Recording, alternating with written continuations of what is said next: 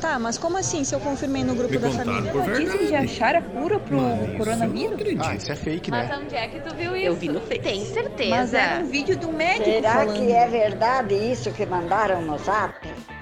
Checagem da Hora, Agência da Hora no combate à desinformação. Há perigos ao utilizar álcool em gel? Que cuidados devo ter? Posso deixar dentro do carro?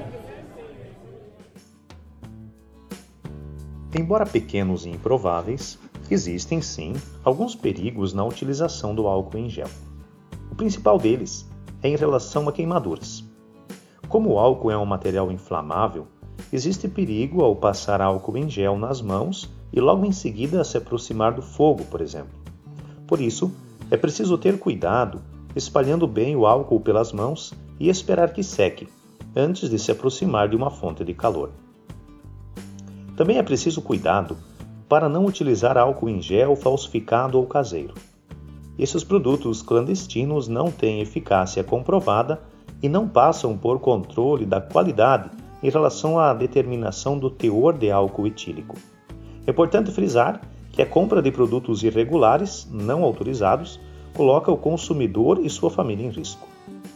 A professora Eliane Pereira dos Santos, do curso de Engenharia Sanitária e Ambiental da Universidade Federal de Santa Maria, campus de Frederico Westphalen, reforça essas orientações.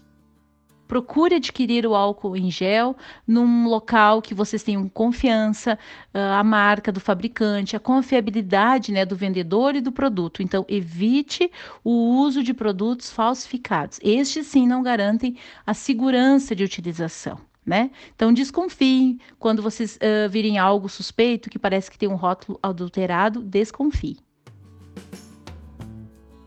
Quanto ao risco de um recipiente de álcool em gel incendiar dentro de um carro, isso é muito, mas muito improvável.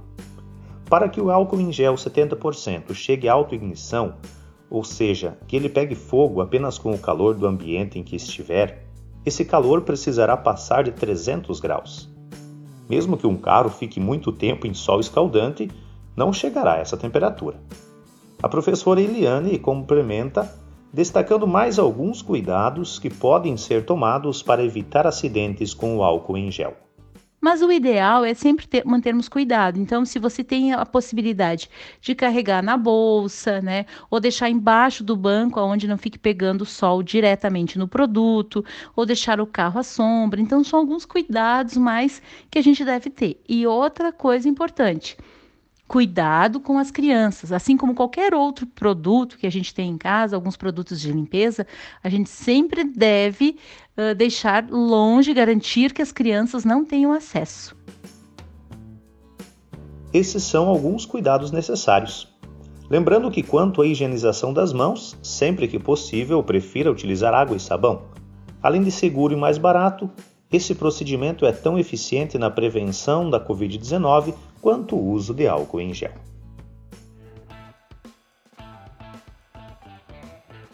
Checagem da Hora é uma produção do projeto de extensão Agência da Hora no combate à desinformação, jornalismo colaborativo, checagem de fatos e curadoria de informações durante a pandemia. Uma iniciativa do Departamento de Ciências da Comunicação da Universidade Federal de Santa Maria, campus Frederico Westphalen. Apoio Pró-Reitoria de Extensão.